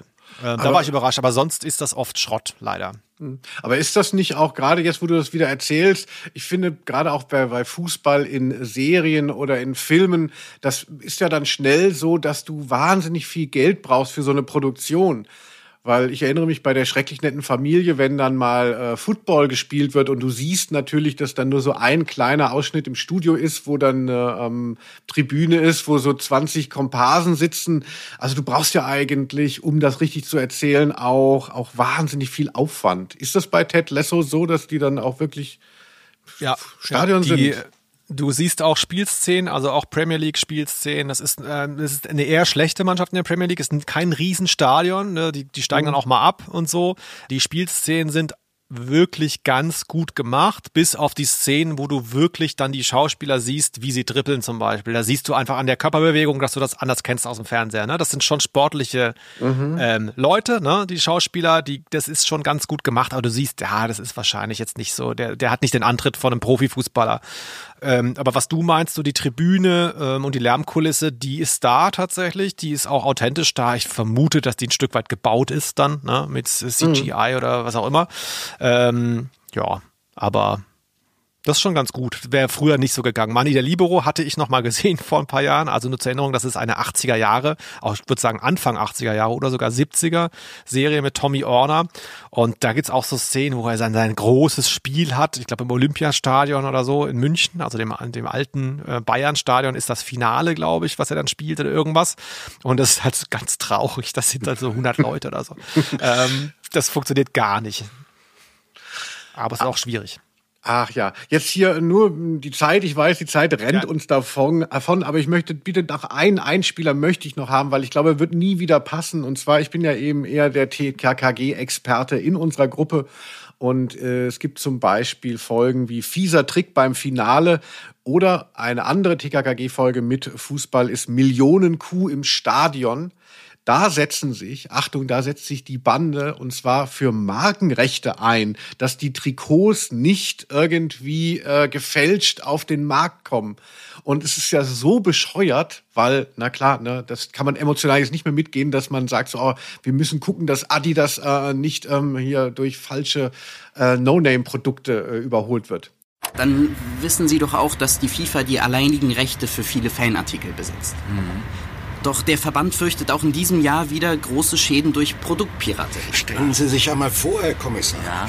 An den Außengrenzen der Europäischen Union werden jährlich fast 100 Millionen Fälle von Fälschungen festgestellt. Eine also. unglaubliche Zahl. Ja, so sind die Kids von heute. Bloß gucken, dass das Markenrecht nicht verletzt wird.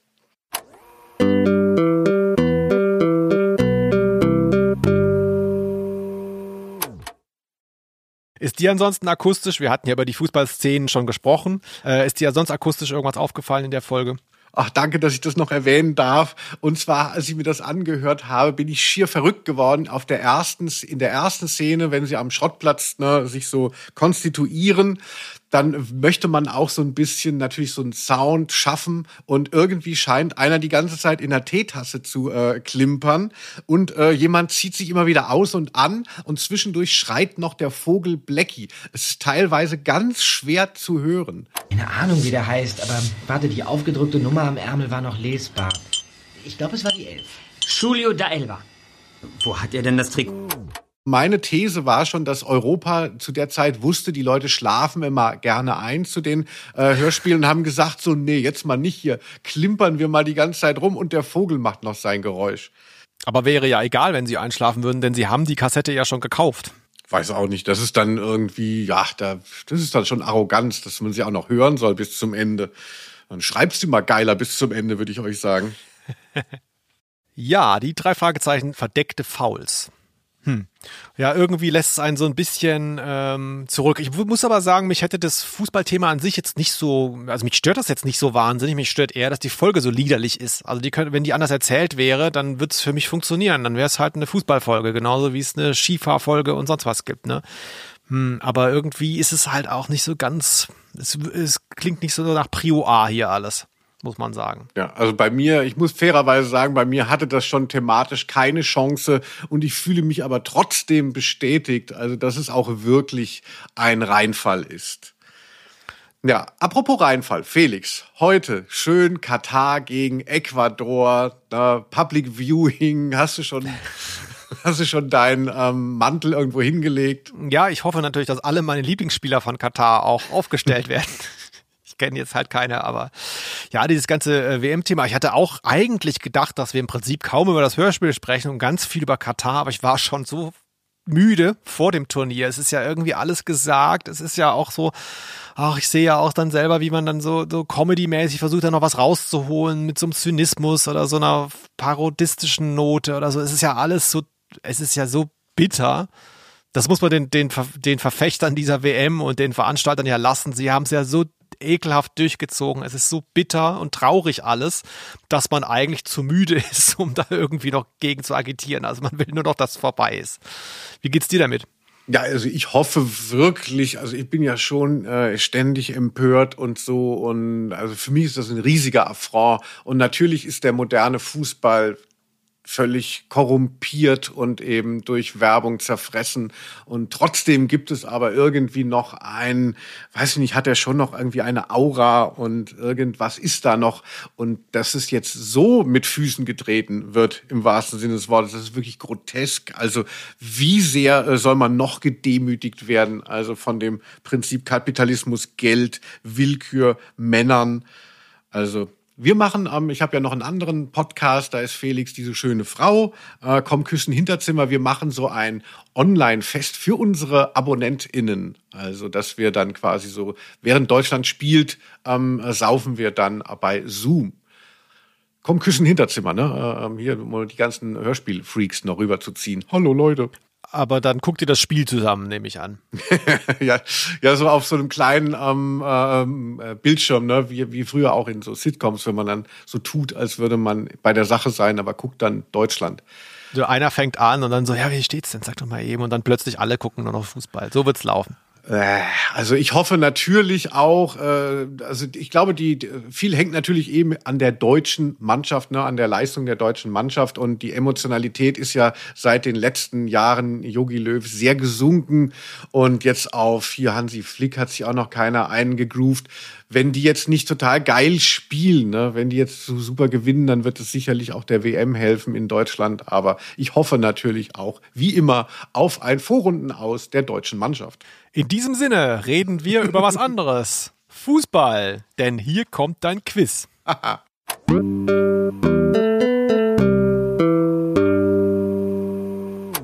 ich will mich nicht loben, Linus, aber für diese Quizfrage alleine, ja, äh, hätte ich gerne den Grimme-Preis oder sowas in der Richtung. Ich kenne auch jemanden mittlerweile beim, beim Grimme-Institut. Vielleicht schicke ich dem das einfach mal mit dem Hinweis, hier, wenn noch einer übrig bleibt, denk doch mal an uns, ne? Weil da irgendwie war ich bisschen stolz. Ich habe keinen Bock gehabt, was zu dieser Folge zu machen, aber ich habe mich anderweitig kreativ äh, orientiert. Und zwar, du kennst ja bestimmt transfermarkt.de. Ja. Das ist, für alle, die es nicht wissen, eine sehr umfangreiche Datenbank zum Bereich Fußball, wo man halt ganz viele Spielerprofile und so einsehen kann. Wer, was, wann, wo.